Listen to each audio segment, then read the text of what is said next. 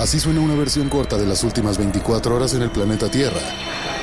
La conversación del mundo, aquí, en el Brief, con arroba el Che Arturo.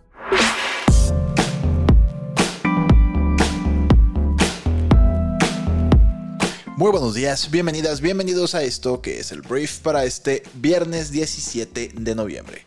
Yo soy Arturo Salazar, soy tu anfitrión y uno de los fundadores de Briefy y en este podcast vas a informarte con un resumen de las noticias que debes conocer el día de hoy para ser una persona bien informada.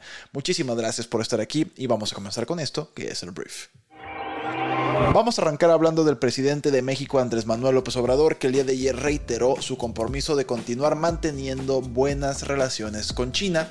Esto después de reunirse con su homólogo del país asiático Xi Jinping. Todo esto en el marco de la cumbre del Foro de Cooperación Económica Asia-Pacífico en San Francisco. Más tarde, AMLO se reunió con el primer ministro canadiense Justin Trudeau y el día de hoy hará lo propio con su contraparte estadounidense Joe Biden.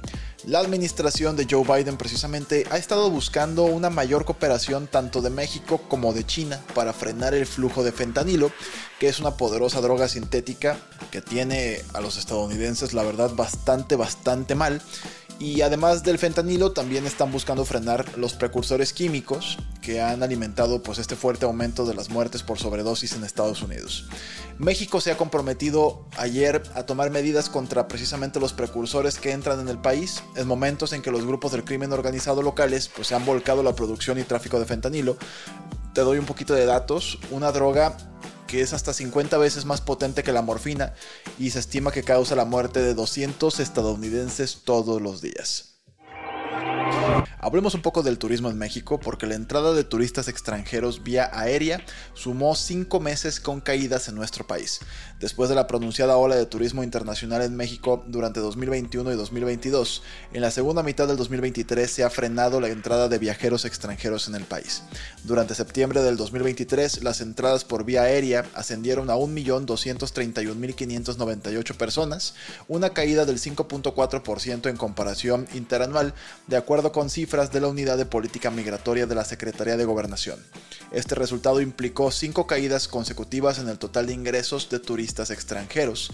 El flujo de visitantes estadounidenses, que representa de hecho casi el 60% del total de viajeros hacia México, tuvo una caída del 6.7%, que es superior a la caída general.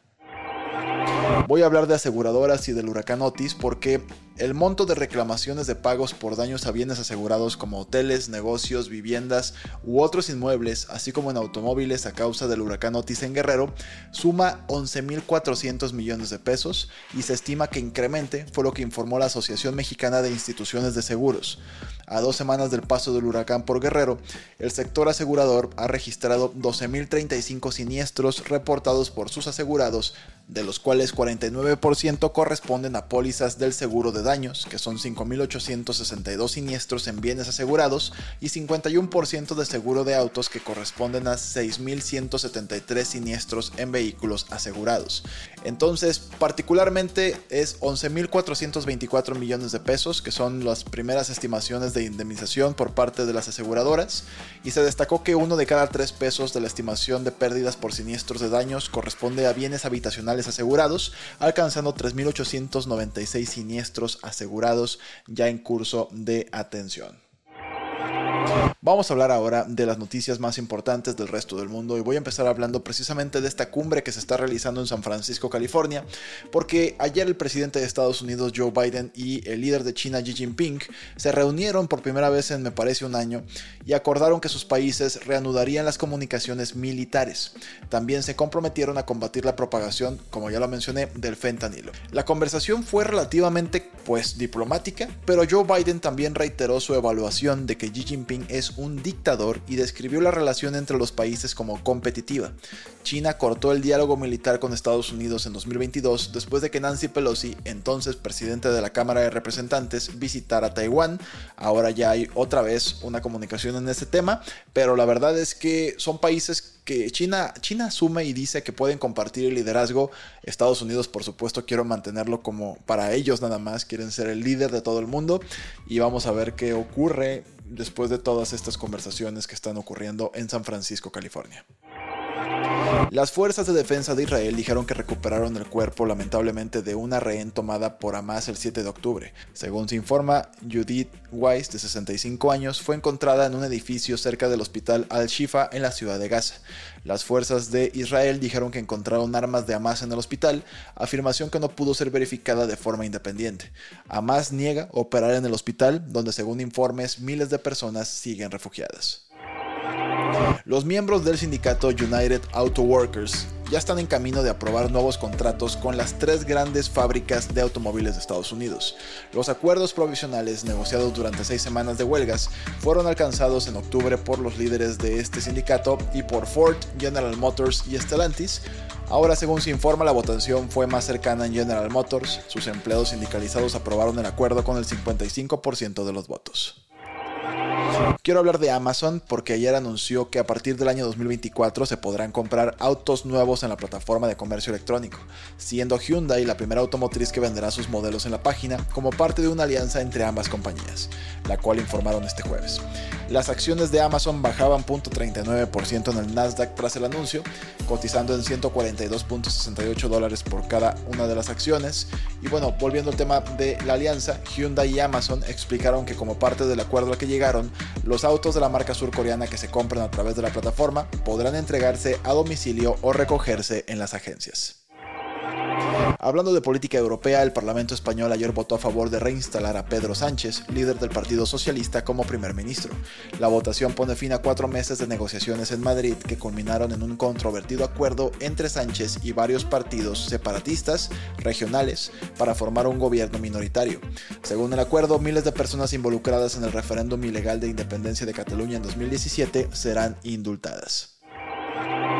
George Santos, el congresista republicano de Nueva York, plagado de escándalos, dijo ayer que no buscará la reelección después de que la Cámara de Representantes de Estados Unidos emitiera pues un mordaz informe de ética alegando que gastó dinero de campaña en Botox y en un casino entre otras fechorías. Santos se ha declarado inocente de 23 cargos federales, incluido fraude electrónico, y anteriormente un intento de expulsarlo de la Cámara de Representantes fracasó, pero bueno, no le pudieron hacer nada, sin embargo, al parecer no se va a reelegir. Finlandia dijo que cerrará cuatro de los nueve cruces en su frontera con Rusia este sábado para reducir el número de solicitantes de asilo que ingresan al país. El miércoles el presidente de Finlandia sugirió que Rusia estaba canalizando inmigrantes hacia la frontera en represalia por el alineamiento de su país con Estados Unidos, sugerencia que Rusia negó. Finlandia se unió a la OTAN a principios de este año. Vamos a hablar ahora de SpaceX, la empresa aeroespacial de Elon Musk, porque tras el accidentado vuelo de prueba de abril pasado, en el que buscaban lanzar esta gran nave espacial que busca llevar a los humanos a Marte, Elon Musk lo va a volver a intentar. Su compañía anunció que el día de hoy viernes a las 7 de la mañana del horario central de Estados Unidos, también de México, se abre una nueva ventana para la segunda prueba integral de su gigantesco artefacto de 120 metros de altura y 9 metros de diámetro, que es la nave Starship acoplada al propulsor Super Heavy, el cohete más potente de la historia. El anuncio de la compañía ha llegado momentos después de que la Autoridad Aeronáutica de Estados Unidos, que es la FAA por sus siglas en inglés, dijera que reactivaba la autorización a SpaceX. Entonces, el día de hoy vamos a ver qué tal le va, si es que se hace. Tú sabes que a veces las condiciones meteorológicas cancelan, cancelan perdón, este tipo de lanzamientos, pero vamos a ver cómo va. Esperamos que todo bien. Gran Bretaña se convirtió esta semana en el primer país en aprobar un tratamiento médico basado en CRISPR, que es CRISPR, o sea, no sé si se pronuncia de esa forma. Básicamente es una tecnología de edición de genes que utiliza tijeras moleculares para editar el ADN.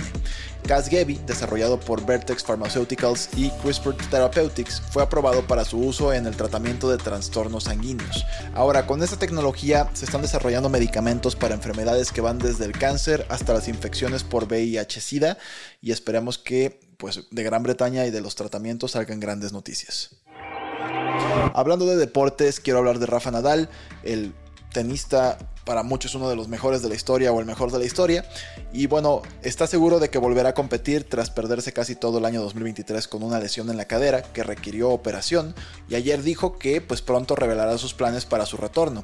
El jueves Nadal escribió en redes sociales, confirmé ayer que estaré de vuelta y puntualizó con un emoji de una cara feliz, manténganse atentos. Todo esto lo publicó a través de Instagram porque dijo que en los próximos días decidirá y anunciará con su equipo cuándo y dónde podrán esperar todos pues para verlo en acción. La temporada inicia a finales de diciembre y el primer Grand Slam del año, el Abierto de Australia, está programado para empezar el 14 de enero. Atención porque se suponía que Rafa Nadal se retira este año que viene. Él dijo que iba a ser su último año en la alta competencia a nivel global. No sé si se sienta muy bien como para continuar más allá de eso, pero veremos, el tiempo nos dirá qué va a pasar. No olvidemos también que este fin de semana se corre el Gran Premio de Las Vegas, el penúltimo de la Fórmula 1 de este año.